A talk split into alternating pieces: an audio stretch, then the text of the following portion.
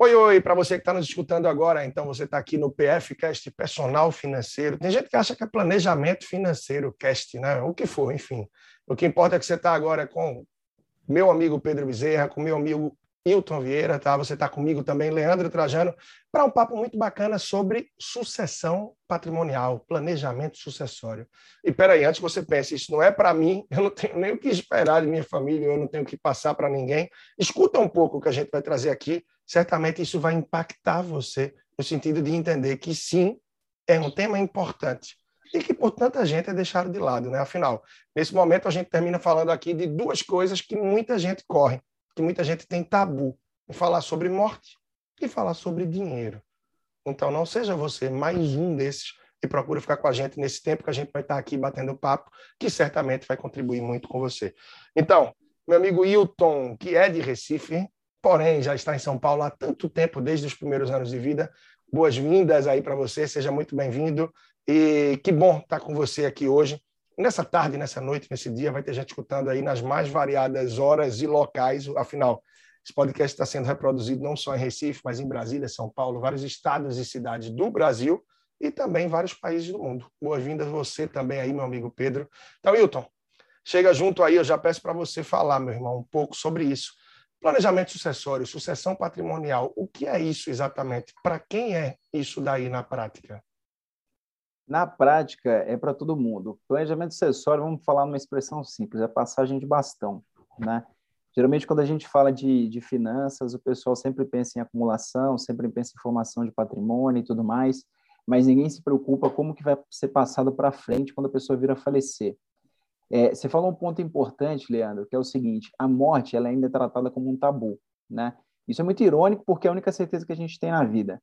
O Oriente ele já pensa nisso muito bem. A parte de planejamento sucessório no ambiente em economias desenvolvidas já é algo que foi pensado lá atrás. Então o cara já sabe como que como que o filho dele vai receber, toda a questão da tributação envolvida, quais as dificuldades, quais as burocracias, e ele já busca em vida as soluções possíveis para poder passar esse patrimônio, essa reserva financeira, por menor que seja, da forma mais simples possível. Né? É, em países de economia emergente, como o Brasil, a gente ainda tem um certo desconhecimento nessa questão. Então, realmente, esse podcast, esse episódio, é de utilidade pública. Né? Hoje a gente tem visto muitos problemas nessa questão, mas a gente tem visto também uma preocupação cada vez maior. No ano passado, a gente registrou um aumento de mais de 50% no número de testamentos, porque a morte passou a ser algo realmente levado em consideração por conta da pandemia do Covid-19, e isso fez com que as pessoas passassem a levar em consideração também esse cenário. Isso, verdade. É, a questão da pandemia, eu acho que fez muita gente refletir de outra forma, aí a gente pode falar até é, a vida, talvez, né? Muita gente refletindo de uma forma diferente toda essa questão que a gente vive em relação a seguro de vida, as possibilidades que tem enfim, da gente se proteger, da gente estar tá um pouco mais. Uh, perceber um pouco mais o risco iminente que a gente vive em várias razões. Reserva de emergência, capital de giro das empresas. Eu acho que vários pontos de atenção em relação à vida financeira terminaram sendo trazidos aí nesse momento. Então, sem sombra de dúvidas, é essencial se passe a ter um pouco mais de cuidado também em relação a esse planejamento né, sucessório. O que é que se espera? O que é que eu vou, o que é que eu deixo e como eu deixo para os meus herdeiros, que é uma palavra até que muita gente nega, né? Não deixe herdeiros, deixe, seja sucessores, deixe bons aprendizes, boa educação. Mas, na verdade, muitas famílias, por mais que acreditem que ah, não está deixando nada, mas está deixando um imóvel, está deixando 20, 30, 50, 100 mil ali no banco, ou também se está deixando dívidas, peraí, como é que eu vou deixar isso? Como é que isso vai ser conversado com meus herdeiros? Ah, mas eu vou ter empréstimos consignados, eu tenho um imóvel financiado, isso entra, isso não entra como dívida que o meu herdeiro assume. Muita gente não sabe disso, mas isso normalmente é cancelado devido aos seguros que já fazem parte desse tipo de financiamento, desse tipo de empréstimo. Aí eu pergunto para Pedro e para o Hilton também, que depois pode assumir a bola, para quem é né, planejamento sucessório, na verdade? Para quem é sucessão patrimonial? É para as famílias aí mais que têm mais condições, que têm muito dinheiro, que têm muita tem muitos bens, tem muitos investimentos, ou isso de fato é para todo mundo? Como é que uma pessoa que acredita ter uma origem mais simples e que não vai ter muito a receber é, pode se valer desse conhecimento? E, na verdade, também outra coisa, que já não é uma pergunta, mas uma afirmação, eu acho que é muito importante não só para quem deixa, né? Mas também para aqueles que pretendem receber, botar esse assunto em pauta. Né? Como é que é isso aí para você, meu amigo Pedro? O que é que você vê nesse sentido? Eu, eu, é, eu queria reiterar, na verdade, acho que foi um ponto que o Wilton trouxe, é que planejamento sucessório é para todo mundo. Apesar de ser um nome um pouco, digamos assim, até digamos, pomposo, né? Planejamento, vou planejar a sucessão, mas eu acredito que é para todo mundo, né? Eu, eu reforço dizendo uma coisa, é o seguinte, para mim, o, o, o modelo educacional do Brasil, né? Ele deixa dois grandes gaps, eu gosto muito de falar sobre isso. Um é sobre o autoconhecimento, né? É um dogma esse autoconhecimento, e um outro que acho que tem mais a ver com a conversa da gente, que é o, o, a educação financeira, né? E eu acho que isso vai desde lá da base, né? Quando você começa a fazer conta da sua mesada, né? Até a, a hora da, da, da, etapa de distribuição dos bens, né?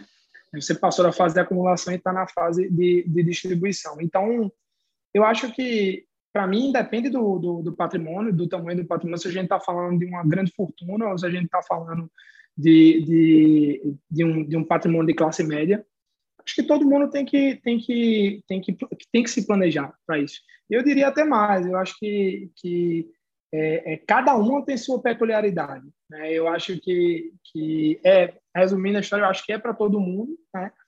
E a gente tem que falar sobre isso, tem que discutir porque passar um patrimônio de, de classe média não vai, vão implicar em algumas coisas, né? Em, em algumas medidas que talvez uma fortuna é, é grande vai, vai demandar é, é, atitudes diferentes. Então, eu vejo dessa maneira.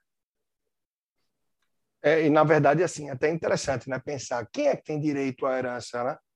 Aí eu te pergunto, Hilton, porque tem muita gente que pensa, poxa, mas eu não tenho nem meus pais, ah, eu estou escutando isso tudo aqui, meus pais já partiram, não sei nem o que é que ficou, eu fui criado pelos meus avós, eu fui criado pelos meus tios, eu nem conheci meus pais. Enfim, quem é que tem direito à herança na prática aí? O que é que você pode trazer sobre isso, meu amigo, para que a gente ilustre um pouco mais a mente, sobretudo quem está nos ouvindo, nos acompanhando aqui também, né?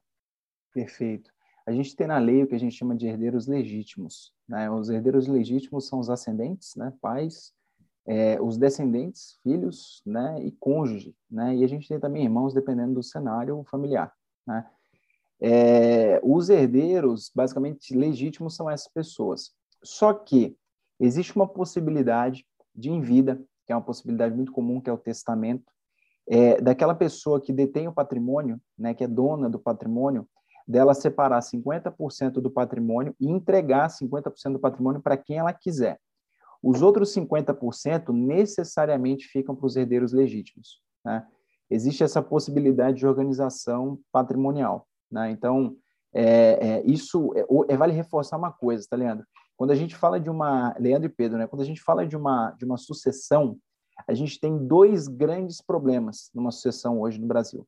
O primeiro é a disputa dos bens pelos herdeiros, né? Isso é um, algo muito comum, né? Então, é, a gente vê famílias que, que são destruídas por conta de uma herança que acaba acontecendo, e aí, de repente, alguns valores eles são jogados para trás, e, de repente, o dinheiro passa a ser o foco. E a gente tem também todos os tributos, emolumentos de cartório, custos que são relacionados ao inventário que muitas vezes uma pessoa não tem condições de pagar. Então, vamos falar, por exemplo, de um patrimônio de 100 mil reais, ou de 200 mil reais. Pega um patrimônio de 100 mil reais para ficar mais claro. A gente Sim. tem uma alíquota ali, que é uma alíquota estadual, que é de TCMD, que entra. A gente tem emolumento de cartório, a gente tem honorários advocatícios. A gente está falando de um inventário de um patrimônio de 100 mil reais. Quer dizer, não estou falando de uma grande fortuna. A gente está falando de um patrimônio ali que vai ter um inventário entre 10 e 15 mil reais, ou seja, no frigir dos ovos, são de 10 a 15% do patrimônio que vai ser consumido para a família ter acesso. É o pedágio para a família ter acesso àquele patrimônio. Só que tem um ponto. No primeiro momento, a família não tem acesso àquele patrimônio, né? Então, novamente, eu não estou falando de uma grande fortuna, por isso que todas as pessoas têm que se preocupar com isso, porque todos estão é, é, é, conectados com algo que é um fator que todo mundo sabe que vai acontecer, que é a morte, e um gasto que, assim, 99% da população vai ter também, ou então vai deixar para os filhos, ou então vai deixar para os herdeiros. Então, respondendo essa questão, quem tem direito? Tem os herdeiros legítimos e os herdeiros que não são legítimos, e por meio do testamento você consegue fazer também por meio de doação, a gente pode falar isso um pouco mais para frente, você consegue distribuir parte do seu patrimônio para algumas, algumas pessoas que não sejam herdeiros legítimos. É, aí você pegou um ponto bom, né? Que eu acho que assim, vale a gente ir construindo do básico aqui. Você falou de inventário. Na prática, o que é o inventário? É, e aí eu pergunto para o Hilton, depois eu vou trazendo aqui algo para o Pedro também que me veio à cabeça. Eu acho que essa vai bem para você, Hilton. O que é o inventário na prática e como é esse processo de entrada do inventário? Porque uma coisa que eu vi também nos meus estudos em relação a estudo é que me parece que quanto mais tarde se entra, mais custos você tem, mais moroso é o processo, mais dor de cabeça. Né? Então, o que é o inventário? O que é que se recomenda a título de que seja feito esse inventário? Pode ser feito também testamento, como você falou, tem doação. Então, fala um pouco dessas possibilidades para que quem está escutando a gente se oriente um pouco nesse sentido e tenha mais conhecimento também. Certo. É importante entender que o inventário nada mais é do que o pedágio. Né? De um lado da catraca, a gente tem o patrimônio, do outro lado, a gente tem os herdeiros. Então, para os herdeiros terem acesso a esse patrimônio, eles precisam pagar esse pedágio. O que, que envolve esse pedágio, que é chamado de inventário? Envolve justamente essas variáveis, né? O ITCMD, que é uma alíquota estadual. Então, como a gente está falando aqui para ouvintes do mundo inteiro, quando a gente fala no Brasil, a gente tem alíquotas que vão de 1 a 8%, depende muito do estado, né? Então, quando você pega, por exemplo, Pernambuco, é uma alíquota de 2,8%. Quando você pega o estado de São Paulo, é uma alíquota fixa de 4% além do ITCMD, você também paga os emolumentos de cartório, você também paga é, é, os honorários advocatícios.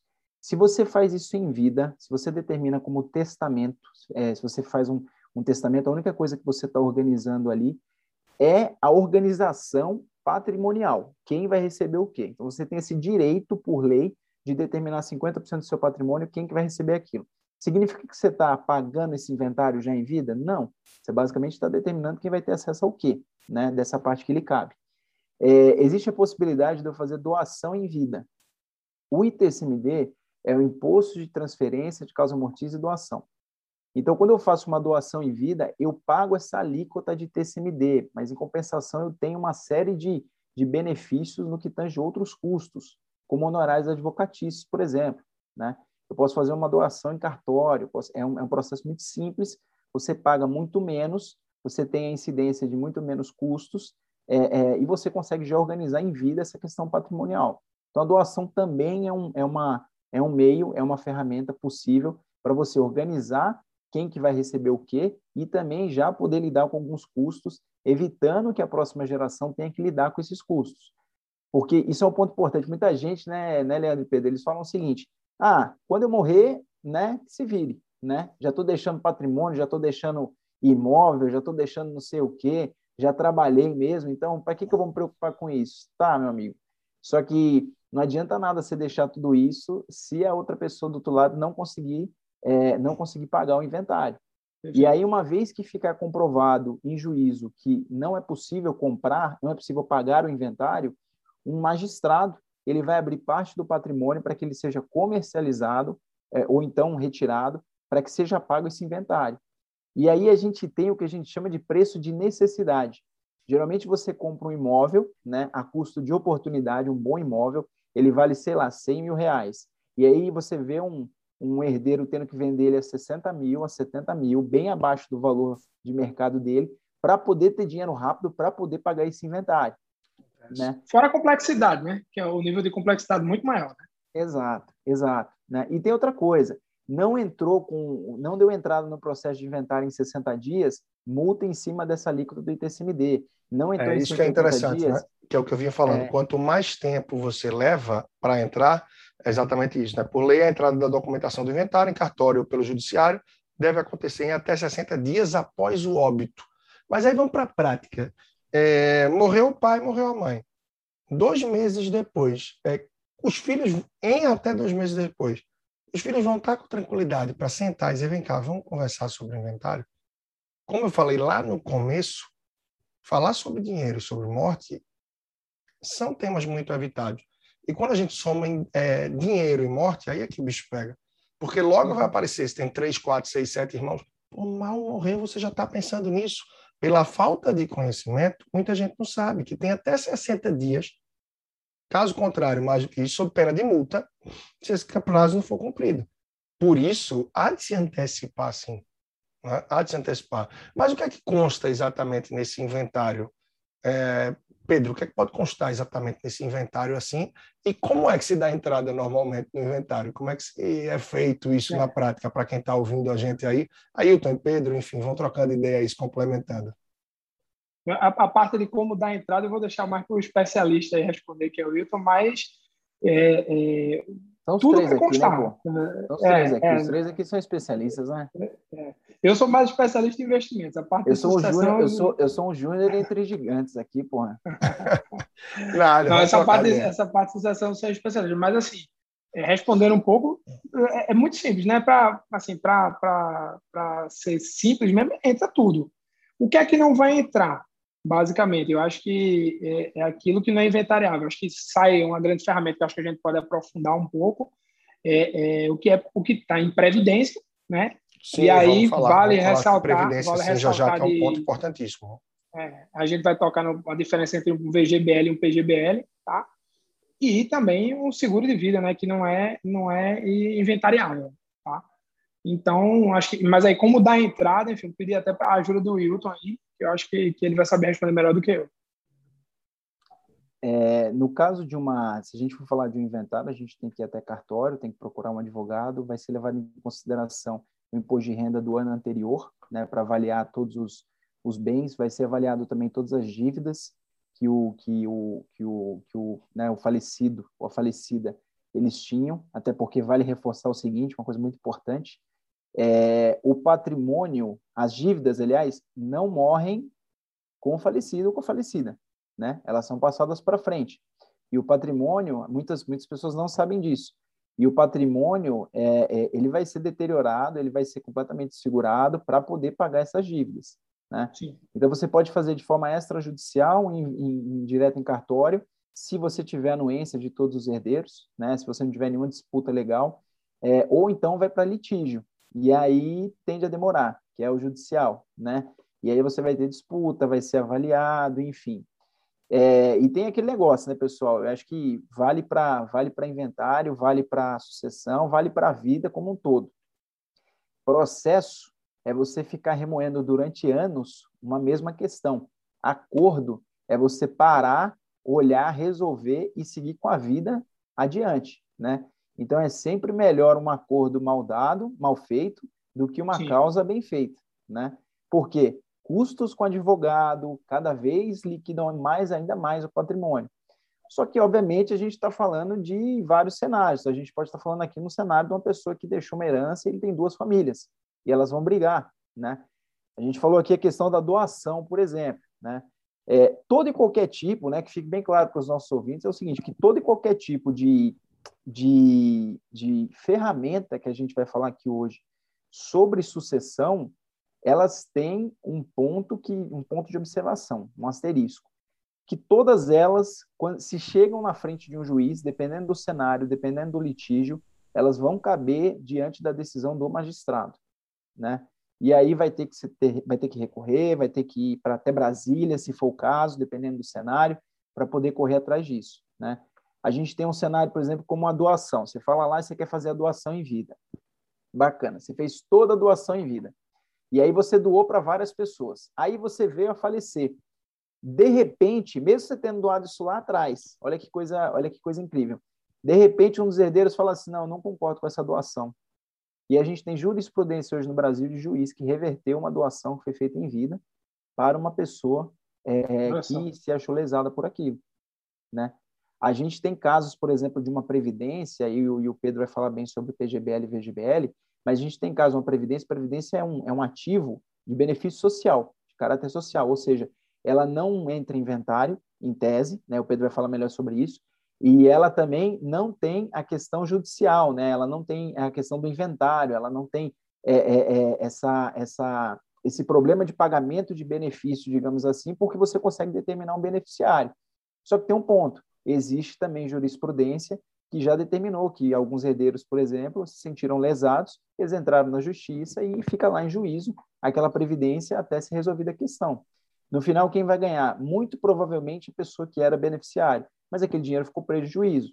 E aí, no momento que a família mais precisa de recursos para poder lidar com o inventário, ela não consegue, porque esse dinheiro está em juízo, está preso.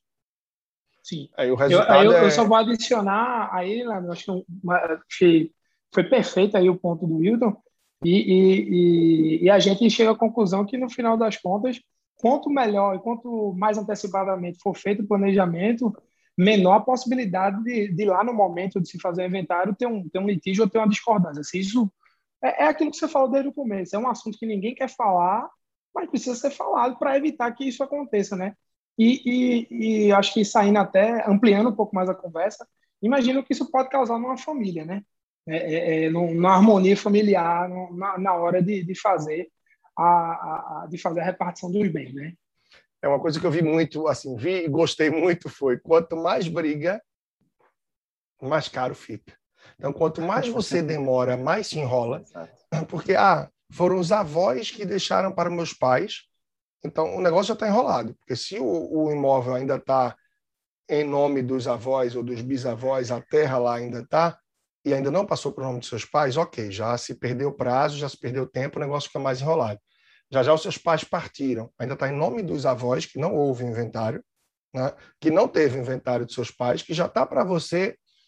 Então, assim, a situação não é simples. Quanto mais, quanto antes é feito, acho que mais fluidez vai ter, mais facilidade no processo, menos custos também. E, naturalmente, quanto menos briga, né? porque eu vi que a questão de honorários advocatícios também tem isso, né? Quando há uma assim um acordo, quando tem uma conversa, algo já definido entre os herdeiros, é um percentual, pelo que eu vi, né? Quando se tem é, algo a devolver, a, a dissolver, tem ali uma intervenção maior do advogado para definir isso, já tem um percentual um pouco maior. Isso aí vocês podem até ver se eu estou trazendo algo certo, mas pelo que eu vi, sim, é, me parece que é nessa linha. Ou seja, de fato, quanto mais briga, mais caro fica. E mais caro fica também porque chega uma altura que diz, rapaz, eu só quero meu dinheiro. Vende esse negócio mais barato, cada um pega o seu e pronto. Isso vai até para outro caso também, né? Separação, né? Casais que se separaram, o imóvel estava ali, era 100, 200, 500, não importa, um milhão. Não, vender mais barato, vende por 300, se é 500, não importa, cada um pega o seu, acabou, se a gente resolve. Então, a falta de diálogo acerca dessas questões termina penalizando muito. E mais uma vez a gente fala, em vida seria muito mais fácil se a família se reunisse e tentasse conversar sobre o assunto para definir mais ou menos as coisas, né? Mas eu pergunto, até jogar isso para vocês, eu sei mais ou menos aí sim a resposta, mas eu quero que o nosso ouvinte tenha esse conhecimento. Eu tenho como fugir de um inventário, Hilton? Ah, não, olha, a gente tem tudo muito bem conversado aqui, já está definido lá do tempo do meu pai, testamento tal. Tem três apartamentos, são três filhos, cada um vai ficar com um, vai ser tudo dividido haha, como se diz, partes iguais. Está definido. Eu posso me livrar de um inventário quanto a isso, para não ter a mordida aí de honorários advocatícios e mais.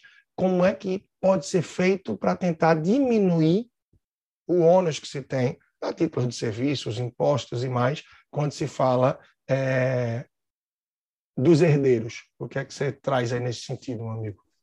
a gente fala para é, com relação a esse benefício, né, essa redução, a gente fala para o recebedor ou para a pessoa que, que é detentora do patrimônio?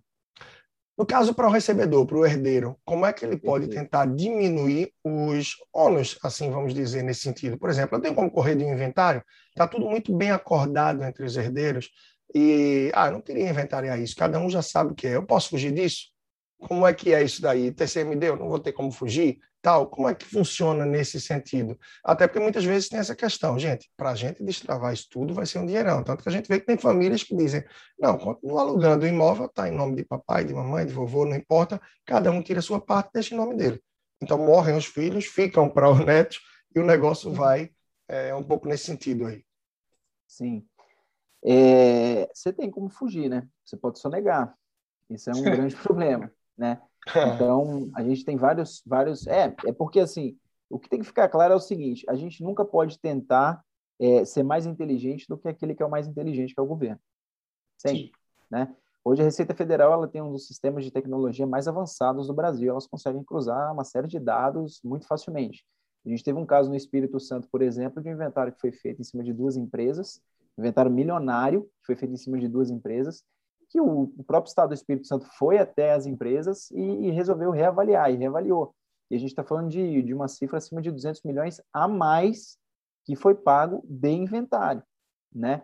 Então, não adianta a gente tentar ser mais inteligente do que o próprio governo. Existem algumas, algumas outras ferramentas. A gente já mencionou aqui a ferramenta de doação, que faz você fugir dos honorários advocatícios. É, você vai ter basicamente ali o, o ITCMD, né? Que uhum. no final das contas é um é um é um imposto que você, você não vai conseguir fugir mesmo então é, é, você vai ter movimentos é, de cartório e ITCMD então você pode fazer isso por doação. Testamento basicamente por organização patrimonial né? É, aí a gente tem a possibilidade também da criação de uma holding dependendo do patrimônio do tamanho do patrimônio. E o que que é uma holding? Eu pegar todos os bens que eu tenho na pessoa física e levar isso para uma pessoa jurídica quando eu levo isso para uma pessoa jurídica, dependendo, por exemplo, se for uma holding patrimonial de imóveis, né? Eu consigo ter um benefício fiscal. Se eu alugo esses imóveis, por exemplo, eu consigo pagar um imposto de renda inferior àquele que eu alugaria como uma pessoa física, por exemplo. Então, isso é um ponto positivo. Por meio de uma holding, você consegue também determinar é, e distribuir as cotas, né? Então, você pega o patrimônio total e você fala assim, ah, 20% vai ser distribuído para esse filho, 20% para esse filho, 30% para a esposa, enfim. Só que vale reforçar que, numa vez que você faz essa distribuição das cotas da holding, você paga também o ITCMD, né? É, e existe um outro grande problema também. Na verdade, existem dois pontos de observação aqui. A gente estava até conversando um pouco antes aqui, né, Pedrão e Leandro, que uhum. muitas pessoas, elas, muitos advogados, né, principalmente, falam que é, holding blinda patrimônio, né, que você isola é, basicamente o patrimônio da pessoa física por meio da pessoa jurídica, isso é uma ilusão, isso não acontece, né? É, mas a holding ela tem a possibilidade de trazer organização patrimonial, você determinar para quem vai receber, já tem a possibilidade de determinar, é, é, de fazer a doação das cotas, então fazer com que o recebedor não tenha custo de TCMD. É, existe um outro problema na holding, que é o seguinte: você determina, por exemplo, que o seu filho vai receber 20% das cotas. Seu filho ele casa numa separação parcial de bens, né? Por exemplo, ele recebeu essa doação após a separação. O que ele recebeu basicamente foram não foi uma herança, foi uma doação de uma empresa. Então, se o seu filho separa 50% daquela doação ali, ela não, ela vai ser para o cônjuge. Então, quando a gente está passando por esse cenário, a gente tem que reintegrar as cotas e depois desintegrá-las novamente. O processo de constituição de holding, ele exige um pagamento alto para advogados e ele exige também o pagamento do ITCMD. Por isso que uma constituição de uma holding completa, ela leva entre 3 e 5 anos. Porque se uma pessoa já está optando fazer uma holding, significa que ela tem um patrimônio é, extenso, né, abundante. Então, ela tem um, um patrimônio extenso, ela vai pagar muito mais imposto, ela vai pagar muito mais advogado, então ela vai diluir isso aí entre 3 e 5 anos, que é a média hoje de constituição de uma holding, né? É, eu vou deixar para o Pedro falar agora sobre a Previdência e depois eu falo sobre seguro de vida. Mas, Pedrão, vou passar a bola para você para falar um pouquinho sobre Previdência. Show. É, Show, Previdência, é... só trazendo Previdência vai ser um ponto bem importante, eu acho que aí é mais comum a, a todos, eu posso dizer, né? a todos eu digo, porque quando a gente fala de holding, é, determinadas questões que a gente fala são para casos mais específicos e pessoas que realmente, como disse o Wilton, têm um patrimônio aí muito mais abundante, tem muito mais recursos, né? Mas quando a gente fala de previdência, a gente fala de seguros, que são os pontos aí que a gente vai trazendo nessa reta final, é, esses são sim acessíveis a todos, afinal, toda e qualquer pessoa consegue sim ter um seguro de vida, consegue sim ter um patrimônio. Aí você fala, ah, Leandro, eu recebo um salário mínimo, eu recebo dois salários mínimos, como é que eu vou ter um seguro de vida? Olha, tem seguro de vida que você vai pagar 20, 30, 40 reais, 50 reais. Sim. Aí vai depender de sua idade, de uma série de fatores, mas que você pode ter lá na frente por questão de uma é, doença grave, por questão de uma invalidez permanente, de tantas outras razões, você pode ter equivalente a 10, 20, 30 vezes o que você tem como salário. Ou Sim. seja, você vai ter aí um ganho substancial pagando um seguro pequeno. Então, muita gente se ilude que determinados produtos são para quem tem muito dinheiro. Assim como hoje muita gente se ilude achando que ah, não tem muito dinheiro, é por isso que eu estou na poupança. Uhum. Se continuar com a cabeça pequena, nunca vai ter. Porque você não vai entender. Na verdade, é o contrário, né? Em muitos momentos é o contrário, né? Porque você não, vai, é não tem, às vezes, o, o, o capital necessário para destravar um inventário lá na frente, é que você deve se, se preparar e fazer, por exemplo, um, um seguro de vida vitalício, comprar uma pólice que vai destravar né, é, é, é, e o, talvez o você não tenha muito dinheiro justamente pelo fato de também você estar na poupança. Eu vejo como ao contrário Sim. também nesse sentido. Né? Porque você nunca se preocupou em abrir a mente, em dedicar tempo para entender melhor a vida financeira Sim. e entender que é, a, a poupança não vai lhe dar saltos maiores. Não estou dizendo que ninguém vai enriquecer com tesouro direto, com outras coisas, seja lá o que for enriquecer para você que está nos escutando. Mas, uhum. se você passa a ter conhecimento, entendimento das coisas, você vai perceber que o mercado financeiro está muito mais democrático e oferecendo produtos e tickets de, entradas, de entrada para os mais diversos produtos que sim está ao alcance da maioria das pessoas. É claro que quem ganha um salário mínimo ou dois, a depender, sim, vai ter uma vida mais regrada, mais limitada para determinadas razões né, para determinadas questões do dia a dia. Mas é até a razão pela qual você precisa se proteger um pouco mais. Então, sim, tem muita coisa acessível, precisa estar organizado para poder abrir espaço. E claro, quem está nos escutando e que está muito longe dessa realidade, é entender um pouco mais de que se enquadra a sua realidade, né? O que é que eu posso pesquisar mais sobre esse assunto? Porque eu preciso me antecipar a ele. É, pelo que o Wilton trouxe, como a gente sabe, a ideia, claro, não é burlar, não é a gente partir para a sonegação ou estar tá enrolando nada nem ninguém, porque no final das contas você está se penalizando, né, Wilton? Então, assim, é tentar fazer as coisas pelas vias legais. Então, você vê que tem processo de doação que pode ser feito. E, ah, mas doação de quê? Poxa, tem pai, tem mãe que está doando um imóvel para o filho de uma forma que tente reduzir determinados custos ou determinadas possibilidades que existem então, assim, hoje você tem também o mercado do direito, o mercado de pessoas que trabalham com sucessão, que é muito amplo. E a depender do patrimônio que a pessoa tem, o advogado não vai cobrar absurdos e fortunas para um patrimônio que também é mais reduzido. Então, que se tente entender as coisas da melhor forma, se conversando, para que se possa passar de geração para geração um pouco do que vai ficando sim para esse patrimônio, afinal, muito do que são os impostos e honorários e mais termina corroendo um pouco dele. Mas você está recebendo um presente que você procura usufruir da melhor forma possível. Por mais que você diga, ah, o que eu ia receber é 100 mil, só ficou comigo 70 ou 60. Ou glória que você teve isso para te ajudar de alguma forma. Está falando de um milhão e seja 600, 700, e vida que segue. Né? Então, isso é um plus que você vai ter aí por conquistas de gerações anteriores e que seja muito bem transitado para que seja aproveitado da melhor forma por tua geração e quem sabe também pelas que vêm depois, né? E para isso tem o instrumento da previdência aí, né, Pedro? E ele se sim, de alguma forma é protegido, por mais que tenha tido aí as ressalvas, jurisprudências que o Hilton trouxe para a gente, mas como é que funciona a previdência na prática nesse sentido de sucessão? Explica isso para a gente. Muita gente não tem ideia desse belo benefício que a previdência traz, né? É uma, é uma grande ferramenta, né? É, eu acho que, como o Hilton falou, né, o, o, os bens que não são ativos financeiros, é, eles, eles são mais complexos de, de tratar ou de a gente até ter alguma saída, né? É, alguma saída que, que faça a gente, de fato, é, é, se blindar um pouco mais ou tentar reduzir a carga tributária. Isso posto, vamos, vamos ao ponto, né? É, a ferramenta Previdência, é, a, a, a, previdência como ferramenta de, de, de, sucessão, ela, ela, eu te falo que é um momento muito oportuno, né, da gente falar sobre isso. É, haja visto aí também o, o, o, que vem sendo tratado na reforma tributária, na proposta de reforma tributária, eu não vou entrar aqui no, no detalhe, né, do que foi do que foi tratado, mas o que basta dizer é o seguinte: foi o único investimento é, em ativos financeiros que não foi é, é, que não foi citado em proposta de reforma tributária. Então, hoje, a gente, primeira coisa, a gente não tem nenhuma incerteza sobre previdência. Né? E aí, falando especificamente do, do da ferramenta, né, a, a, previdência ela foi, durante alguns anos, muito famigerada. Né? É, na maioria dos casos, porque a gente não tinha bons produtos de previdência no passado, o que, o que hoje é diferente. Hoje a gente tem muito, muitos produtos de, é, de previdência que são bons. Né? Então, o que é previdência? É, eu gosto muito de falar assim, olha, previdência nada mais é do que um fundo de investimento. Pense nisso, é um fundo de investimento, tá?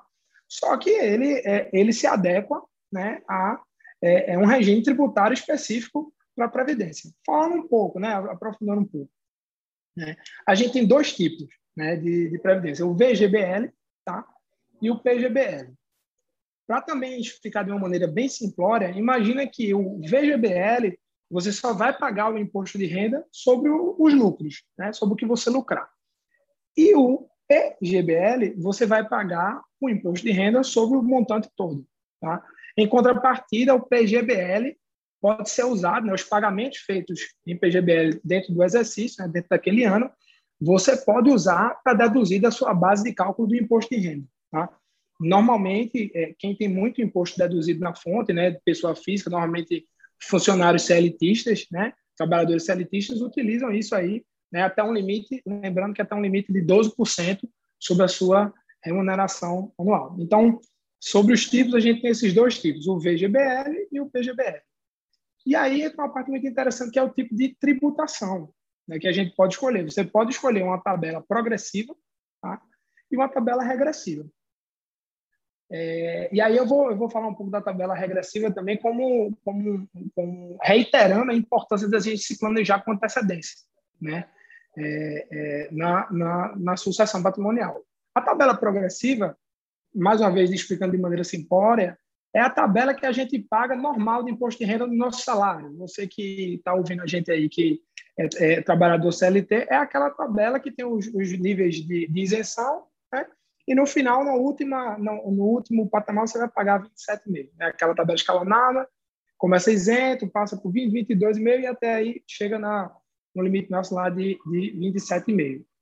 É porque ela é progressiva, porque ele é, ele é chamado progressiva por conta do porque ela vai progredindo quanto maior é o seu salário e ela não se altera ao longo do tempo. Você vai ficar pagando esse imposto, é, é, esse mesmo imposto ao longo do tempo. Já a tabela regressiva, ela começa, ela vai regredindo ao longo do tempo. Tá? Ela começa com 35%, tá? e no final, ao longo de 10 anos, ela chega a menor alíquota que um imposto, é, é que, um, que um, um investimento pode pagar de 10%. Né? A exceção feita os investimentos aí que são isentos de imposto de renda, como, por exemplo, uma LCA né, ou uma LCI. Mas dos impostos tributários é a menor alíquota possível. E aí entra a importância do planejamento. Tá?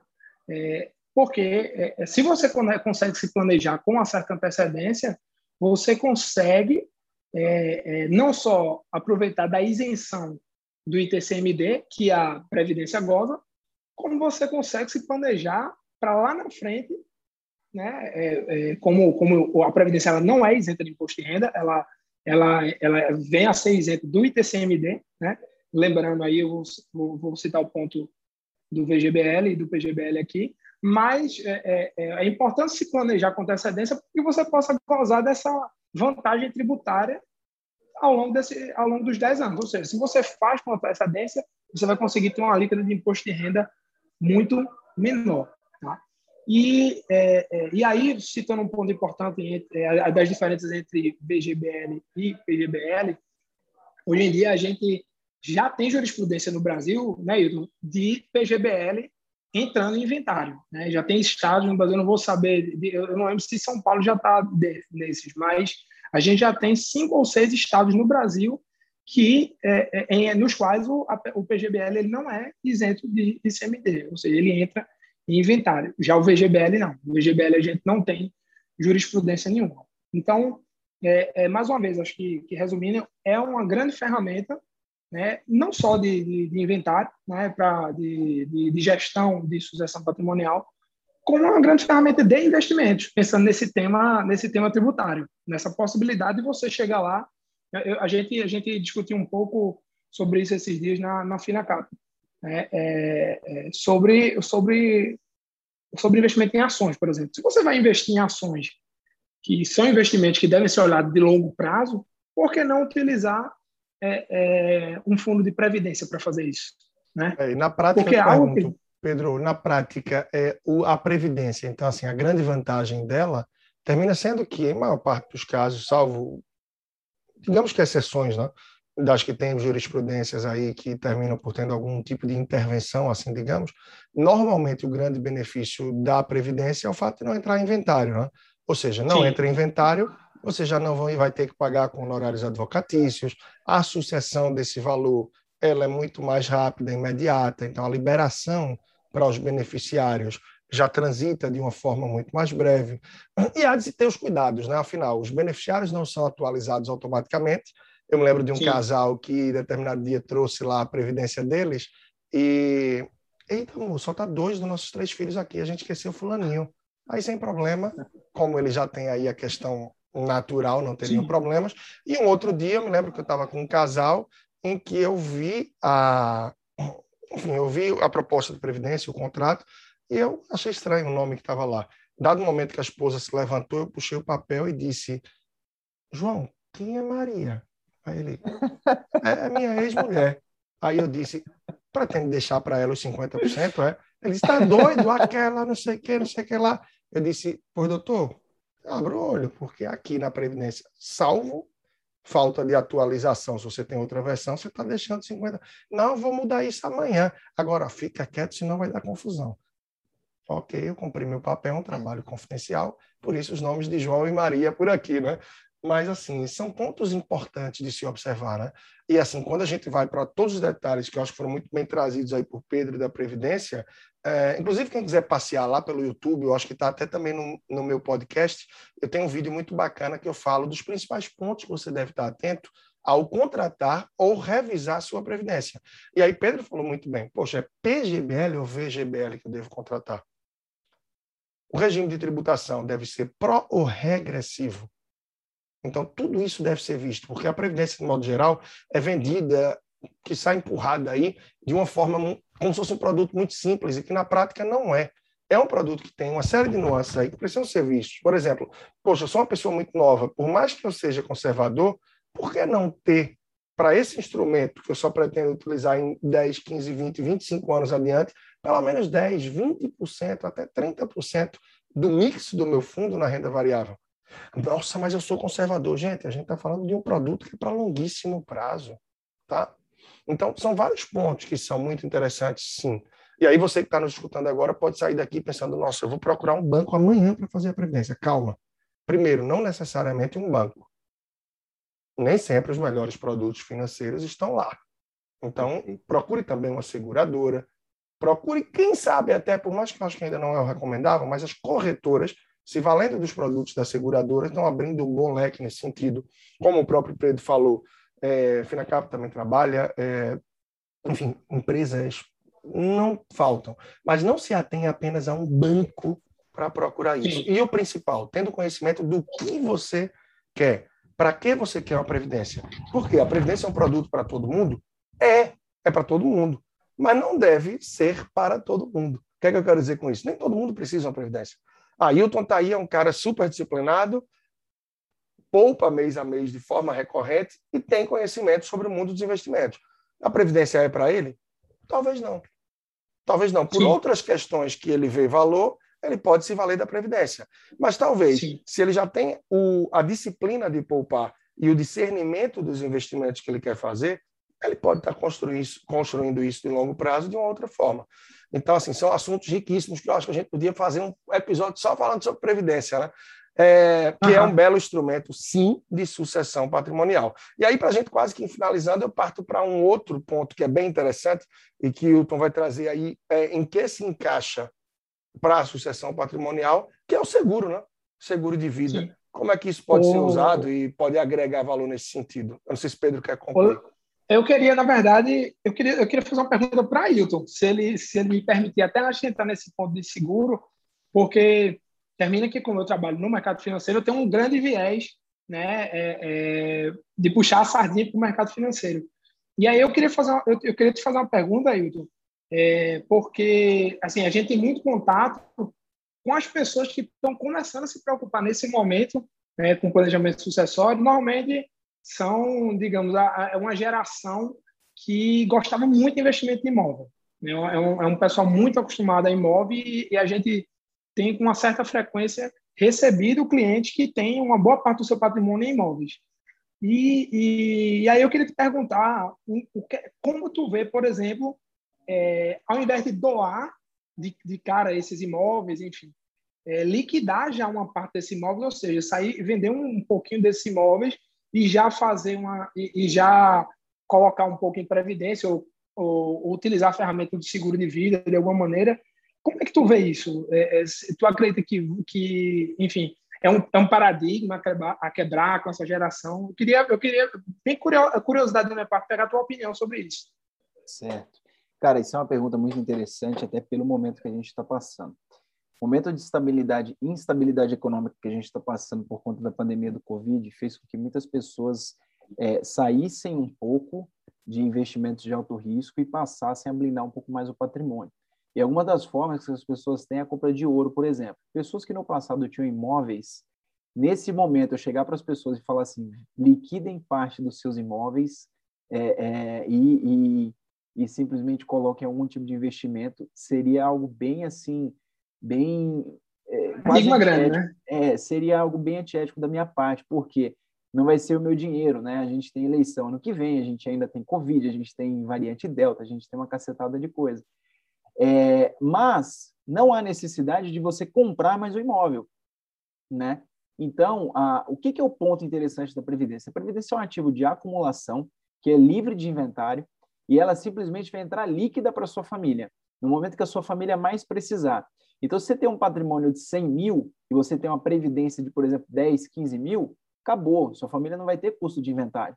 O ponto positivo da Previdência é esse, não tem, não tem mais outra questão. E aí eu vou, eu vou ter que reforçar aquilo que o Leandro falou. Vejam lá o episódio que ele fala das previdências pela seguinte razão.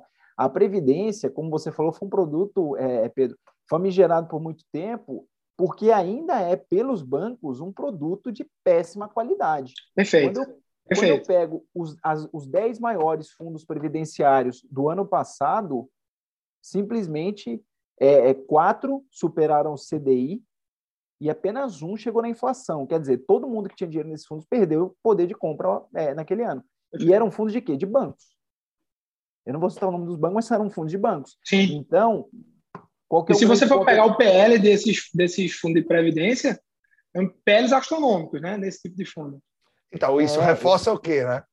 A falta de conhecimento da educação financeira. Sim. Duas coisas. A falta de conhecimento da educação financeira, discernimento, conhecimento das pessoas que tem um excesso de confiança nos seus agentes financeiros, normalmente o gerente do banco, que o encaminham para onde querem, primeiro ponto. Exato. E depois, a gente está entregando a Chapeuzinho Vermelho a Lobo Mal todo dia. Exato. Nunca veio com essa analogia, mas a gente está ali o tempo todo com isso. Então, assim, porra, é um puta sacrifício para o brasileiro poupar. Muitos têm a boa intenção, até empurrados ali pelo seu gerente, de fazer uma previdência, achando que com aquilo estão cuidando do seu futuro.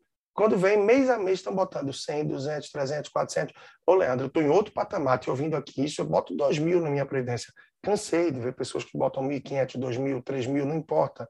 Quando você vai analisar o fundo, taxa de administração altíssima, histórico de rentabilidade que não dá tesão, prazer nenhum, e alguns que chegam a ter taxa de carregamento, como uma específica que eu vi, de 9,9% 9% Nossa. ao mês por aporte. Então, assim, pô, Leandro, não entendi nada que você falou ok, assiste lá esse episódio, porque infelizmente aqui a gente está na reta final, eu não vou poder destrinchar isso para você. Mas assim, é, quando for fazer uma previdência, ou se você já tem uma, analisa os principais pontos. Leandro, descobri que a minha é péssima, o que é que eu faço? Portabilidade. Tem várias é, oportunidades. Você pode mudar dentro da própria instituição financeira. Se a sua é muito ruim, provavelmente você vai fazer besteira mudando dentro da própria instituição. Então, tira fora. Segunda, portabilidade. Tem coisa que não adianta, porque se você tem PGBL e seu perfil não é para PGBL, é para VGBL, não adianta nem portabilidade. De repente, até estancar ela ali e começar uma nova, para que você se beneficie, se for tributação regressiva, chegar a 10%, que é a menor alíquota de imposto. E tem outra possibilidade, é reconhecer a perda, tá? resgatar e partir para um investimento, uma nova previdência, ou o que for. O que for tem mais a ver. Pô, mas isso dá um trabalhão. Olha, dá trabalho é poupar todo mês, trabalhar o mês todo, e está investindo o teu dinheiro de uma péssima forma aí. É, eu conversava recente sobre uma pessoa que eu estava analisando um pouco que ela me mandou da posição de investimentos e de produtos financeiros que ela estava, e essa pessoa tinha 10 títulos de capitalização, em que por mês isso tirava do seu orçamento de 2.300 a 2.500. 2.300 a 2.500. No ano, nossa senhora. E isso ainda faltava uns três anos para que concluísse o prazo. É, tá? Seria lá daqui a 36 meses. Eu fiz os cálculos, eu disse, fulano, isso aí vai te tomar cerca de 80 mil reais. E título de capitalização, diga-se de passagem, você pode receber no final 80% do que botou. Se tiver sorte, recebe 100% corrigido pelo IPCA e olhe lá. Enfim, mais uma vez, falta de conhecimento, falta de dedicar tempo ao assunto. Então, desde já, você que chegou aqui nos nossos últimos minutos, parabéns pelo tempo que você dedicou na velocidade 1, 1,5 ou 2. Tem muito conteúdo rico, tá? O Pedro e o Hilton vão trazer também redes sociais, as formas de que vocês encontrem eles agora por aqui e nos meus canais todos podcast que você pode encontrar em todas as plataformas, basta procurar por Leandro Trajano, canal do YouTube, lá no Instagram, Personal Financeiro, blog através de leandrotrajano.com, toda semana tem conteúdo novo. Isso, claro, eu estou me promovendo aqui, mas agentes financeiros independentes como eu e tantos outros que podem trazer conteúdo para você não faltam e aí eu vou ser livre de concorrência. Sinceramente, a minha missão e meu papel vai muito além disso. Graças a Deus eu tenho um bom fluxo de trabalho. Quer vir para mim para te ajudar de alguma forma? Vem, maneiras não faltam. Cursos, mentorias, consultorias, mas cuida de tua vida financeira e dedica tempo para que você possa transformar e mudar ela, pensando no hoje no longo prazo, independente de quem vai te ajudar. Mas corre atrás, porque isso sim vai ser transformador para você e para sua família, tá bom? Bem, é, a gente tinha mais ou menos uma pausa de tempo, pela, uma pauta e tempo pela agenda de todos aqui, afinal, cada um está em uma região do Brasil, tem gente que vai pegar estrada nos próximos minutos. É um tema que a gente poderia conversar além muito de estudo por aqui, tá? Então, claro, você que está escutando, assistindo pelo YouTube ou qualquer plataforma, manda um oi para a gente aí, lá no arroba personal financeiro no Instagram ou aqui nos comentários. Hilton e Pedro vão deixar também seus contatos. Manda dúvida para a gente, se for o caso. Enfim, Espero que a gente tenha contribuído com você. Isso aqui foi só uma chama para que você perceba a relevância que esse tema tem, independente do nível que você considera ter aí de patrimônio da sua família. Claro, dedicar tempo para isso aí é sempre essencial para que a gente possa avançar. Hilton, está com você, depois com o Pedro, só para as considerações finais aí, deixar os contatos de vocês, tá bom? E desde já, eu me despeço de todos, mas peço que fiquem aí um minutinho para que possam acompanhar essas considerações de Pedro e Hilton aí, que certamente vão acrescentar bastante. Grande abraço, pessoal. Wilton, está com você. Eu agradeço pela, pelo convite, pela participação, agradeço Pedro também por dividir esse espaço aí comigo. É, acabamos não falando de seguro de vida, em outro momento a gente falou sobre isso, que é uma ferramenta fantástica também. E agradeço a todos os ouvintes do PFCast também. Querido, eu faço né, questão que você fale, tá? mesmo que a gente tire mais dois minutinhos aqui, da relevância do seguro de vida e qual o papel que Sim. ele tem nisso daí. Estava na nossa pauta e eu acho que é essencial que venha nesse episódio e, claro, a gente pode trazer novamente em outro. Tá certo. Pessoal, é o seguinte, por uma quantia módica por mês, um valor baixo por mês, você consegue ter um valor, né, que é o que a gente chama de capital segurado alto, é, pela sua vida. Então, caso você venha a falecer, por exemplo, você recebe, dependendo do seguro que você tiver, 100, 200, 300, tem seguros no Brasil que estão até 100 milhões de reais. O seguro ele é protegido pelo Código Civil Brasileiro, pelo artigo 794, em que ele é livre de qualquer tipo de inventário, tá? Então, o seguro é o ativo, é, é, é um dos ativos junto com a previdência mais líquido que vai entrar para sua família caso você venha a falecer. Diferença de um seguro para uma previdência é que uma previdência é um ativo de acumulação. A sua família ela vai ter o dinheiro que você deixar ali, que você ir poupando ali. É como se fosse um copo que você vai enchendo ao longo dos anos. Um seguro de vida é um copo cheio. Se te acontecer qualquer coisa desde o momento zero, você já tem aquele dinheiro que vai entrar líquido para sua família. Ele é livre de imposto de renda, ele é livre de herança e ele também é impenhorável, ou seja, ninguém pode pôr a mão nele, inclusive nenhum tipo de credor que você tenha. Ele é um ativo de caráter indenizatório e benefício social. Uma vez que você determinar os beneficiários dele, ninguém pode pôr a mão. Não há disputa jurídica, então herdeiros legítimos não podem contestar a entrega de um seguro de vida. Isso é protegido pelo Código Civil Brasileiro. Então, assim, o único cuidado que eu falo com relação ao seguro é o mesmo que o Leandro e é o mesmo que o Pedro falaram sobre a Previdência. Cuidado com quem vocês fazem. Né? Vamos pegar banco de novo, que sempre empurra, faz venda casada. 94% dos benefícios de seguro de vida pagos pelos bancos são pagos na justiça. As pessoas têm que entrar na justiça para poder receber aquele benefício. Por quê? Elas não contrataram por meio de uma instituição que seja especialista naquilo, né? uma seguradora propriamente. Mas elas contrataram porque o gerente do banco, que é aquele amigão, foi lá e ofereceu. Então, antes de contratar um seguro de vida, assim como antes de contratar uma previdência, entenda quais são as condições relacionadas ali. É, então, acho que com relação ao seguro de vida é isso. É um copo, acho que essa analogia do copo cheio, do copo enchendo é muito boa. Previdência é um copo que você vai enchendo ah, e no fantástico. final você vai ter É, e no final você vai ter o copo que você que você o que você colocou de líquido ali. E um seguro de vida é um copo cheio que já é entregue desde o momento zero, caso algo te aconteça. E a previdência é uma é, eu acho que eu, eu, trato muito os dois como instrumentos de proteção, mas o seguro ainda mais, né? ainda mais o seguro. E vale reiterar um outro ponto que muita gente se ilude, né?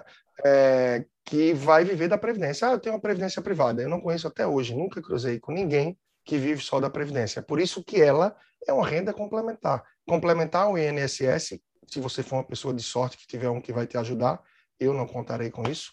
Uh, infelizmente, porque podia complementar, né? pingar mais uma coisinha, né? mas não vou ter, não está no meu planejamento por diversas razões, que hoje não vem ao caso, mas o seguro sim deveria compor o planejamento financeiro de maior parte dos brasileiros e não compõe pela falta de conhecimento das pessoas em relação à ferramenta. Ah, seguro de vida, vou deixar isso para quem? Pode ser usado em vida por uma questão de validez, invalidez permanente, né? Você assegura o carro, mas não assegura o cidadão, a cidadã que vai dirigindo ali dentro, entre tantas outras razões que existem. O seguro pode, inclusive, servir para destravar um patrimônio maior que foi deixado e que, na hora de fazer o inventário, os herdeiros não tinham possibilidades financeiras para isso. E o valor do seguro vem para destravar também nesse sentido. Então, são vários pontos super interessantes. Esse papo aí rende, viu? Mas, Hilton, como é que o pessoal pode te encontrar? Como é que pode te acompanhar aí de forma a tirar dúvidas, enfim, conhecer um pouco mais do teu conteúdo, meu amigo? Claro. Eu tenho o meu site, né, que é hiltoncomovieira.com.br e tem o meu Instagram também, que é ilhilvieira. É, lá eu consigo, eu posto sempre algumas informações relevantes, também tenho os meus contatos ali para quem quiser tirar algumas dúvidas. Fico à disposição e novamente agradeço pelo convite, pela oportunidade de estar aqui falando com todos vocês.